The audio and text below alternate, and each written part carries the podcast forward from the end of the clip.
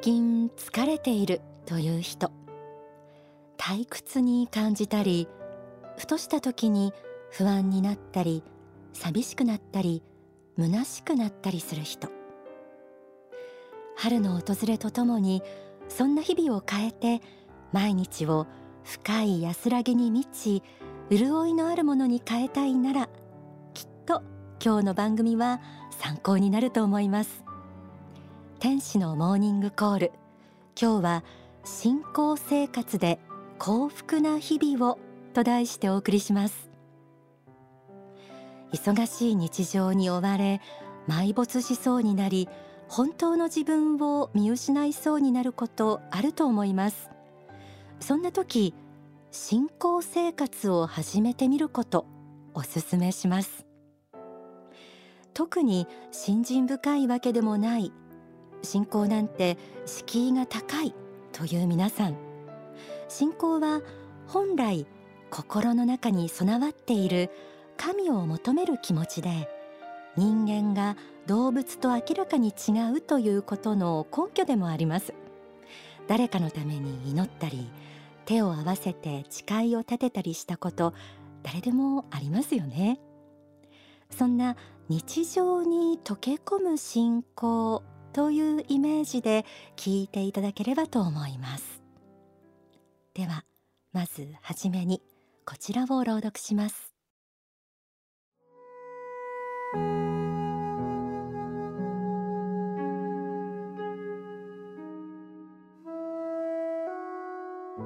信仰とはあなたは誰ですかどこの家の子ですか？と聞かれ私は何々家の子です。と答えているのと同じようなことなのです。すなわちあなたは誰ですか？という問いに私は仏の子です。私の親は仏です。神と言われることもありますが仏が私の親です。と言えることが信仰です。信仰は難しいという人もいますが必ずしもそうではありません。信仰とは結局仏心を好きになることです。その意味では恋愛のようなものだと考えても良いかもしれません。恋愛をすると相手に気に入ってもらいたいと思い相手の好みに合った自分に変わっていこうとします。信仰も同じです。仏心を好きになると仏心に気に入ってもらえるような自分になりたい。仏の子神の子としての性質をできるだけ多く持った自分になりたいと願うようになり自分を変化させていくのです。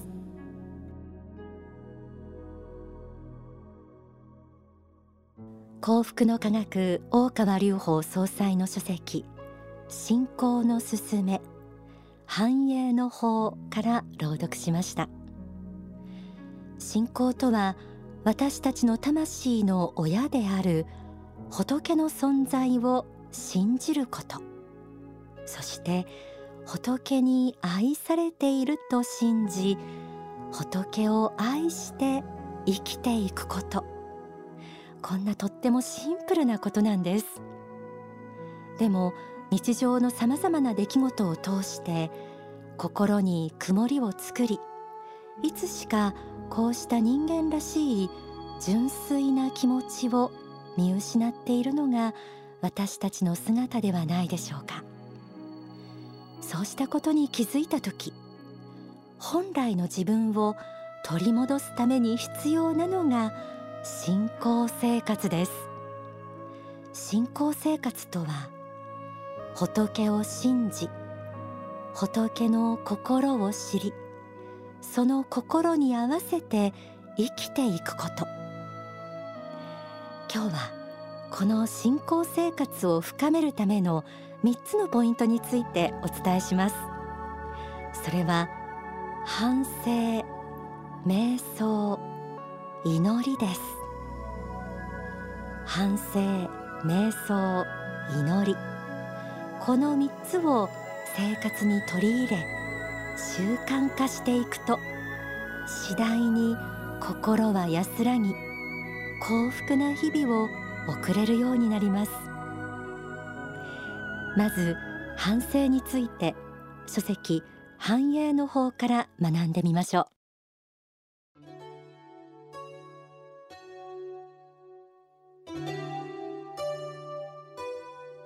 信仰生活という観点から言えば反省が挙げられます。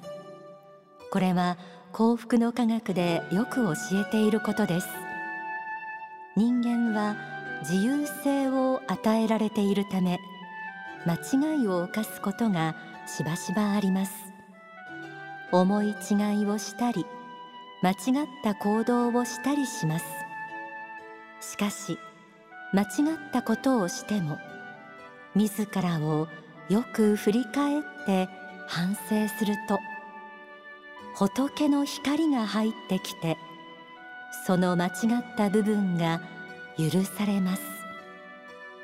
反省によって間違いが正されその部分の罪が消えるという法則があるのです。その意味で反省は消しゴムのようなものだと言えます。間違って書いた漢字や計算式を消しゴムで消すのと同じような効果が反省の力として与えられていてやり直しが効くようになっているのです。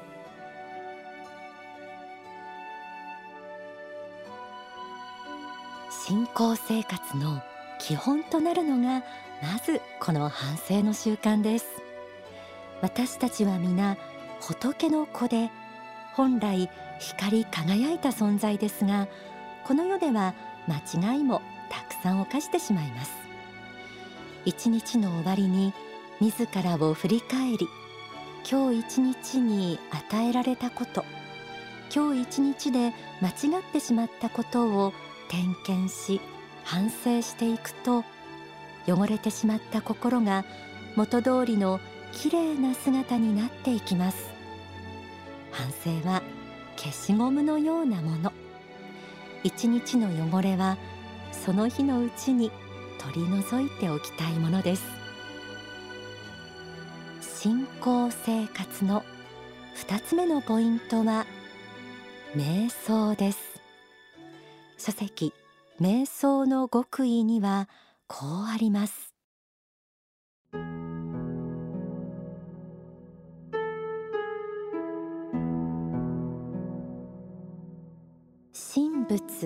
というものを認めない瞑想。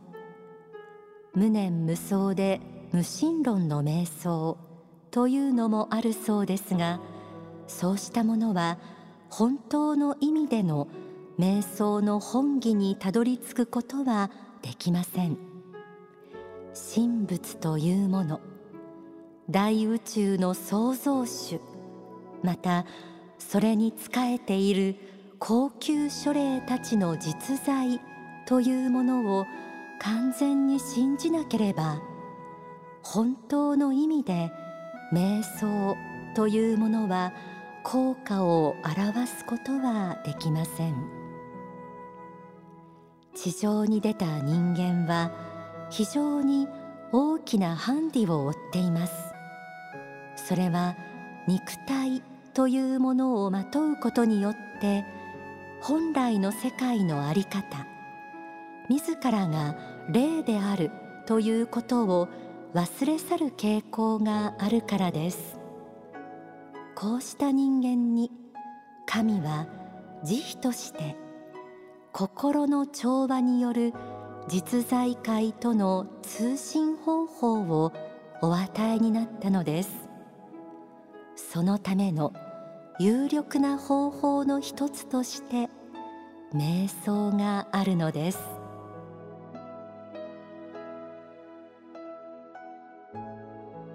反省に続き瞑想の大切さが語られました。今世の中でもさまざまな形のメディテーションが流行っていますが本来瞑想とは私たちが魂として住んでいた実在界天上界に思いを馳せその世界に心を遊ばせることを言います。そうした意味ではこれも神仏の存在霊的世界への確信がなければ浅いもので終わってしまうことになります。目を軽く閉じ心を統一し平和にして実相の世界と交流する。一体化する。こうした時間を日々の習慣として持つことで次第に魂の柔軟性自由性を思い出せるようになっていきます。信仰生活の3つ目のポイント。それは祈りです。書籍ユートピアの原理。限りなく優しくあれから学んでみましょう。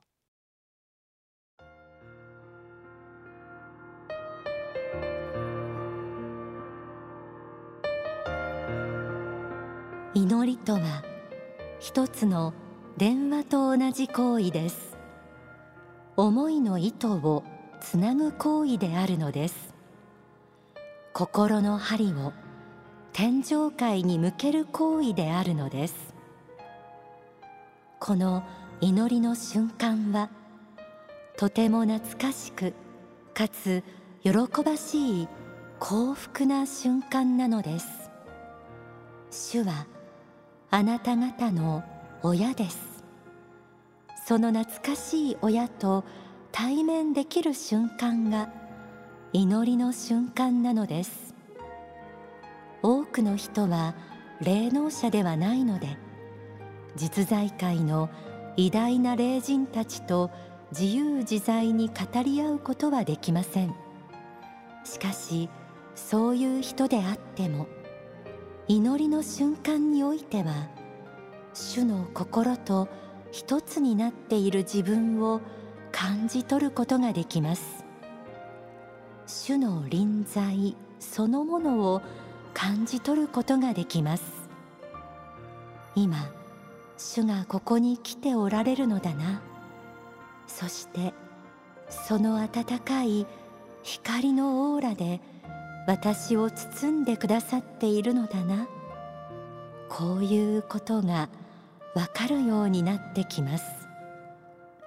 それは非常に幸福な瞬間です。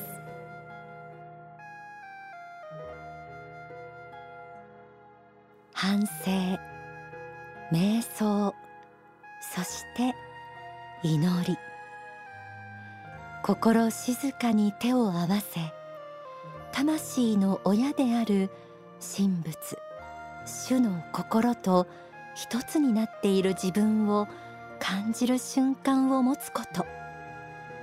その時主の臨在と温かい光私たちを見守り続ける愛の眼差しを感じることができるでしょう。そして魂が満たされ決して一人ではないということも。反省瞑想祈りを通じて仏の子としての光り輝く自分を取り戻す。それを日々の習慣として取り入れていく。今日からあなたも信仰生活で幸福な日々を始めてみませんか？ではここで大川隆法総裁の説法をお聞きください。あのこの忙しい世の中ではあるけれどもこの中で心の安らぎを取り戻すことは大事なんですね。心の安らぎを取り戻す。そのためにはどうすればいいかというと例えば一人静かに真理の書籍を紐解いて読んでみることも大事ですし、えー、あるいは座禅瞑想等のですね、えー、経験を経て自分と対面してみる。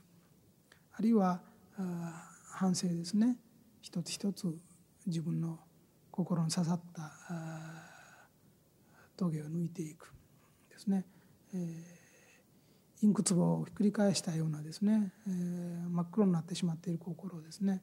この心の染み抜きをやっていく。そういう作業を丹念にやっていくことが必要ですね。だから反省瞑想祈りですね、まあ、こういうことで心をいかに穏やかに安らかにするかということが大事でそうした穏やかな状態が続ければ続けるほどあの世においては夜高次元の世界に生きられることを意味しているんですね。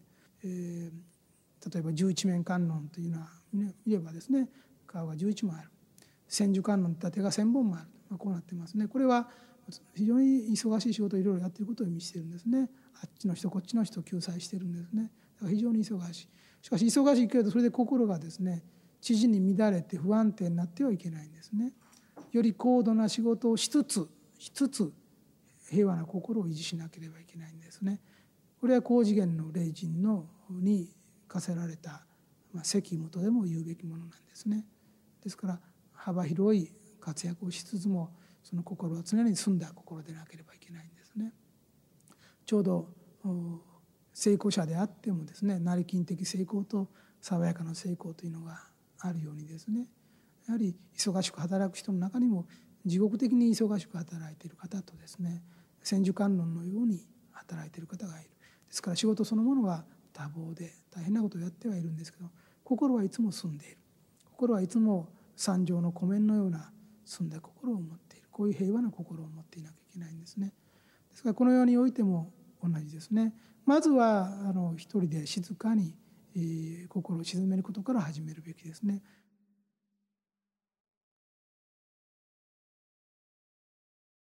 お聞きいただいた説法は書籍大語の方に収められています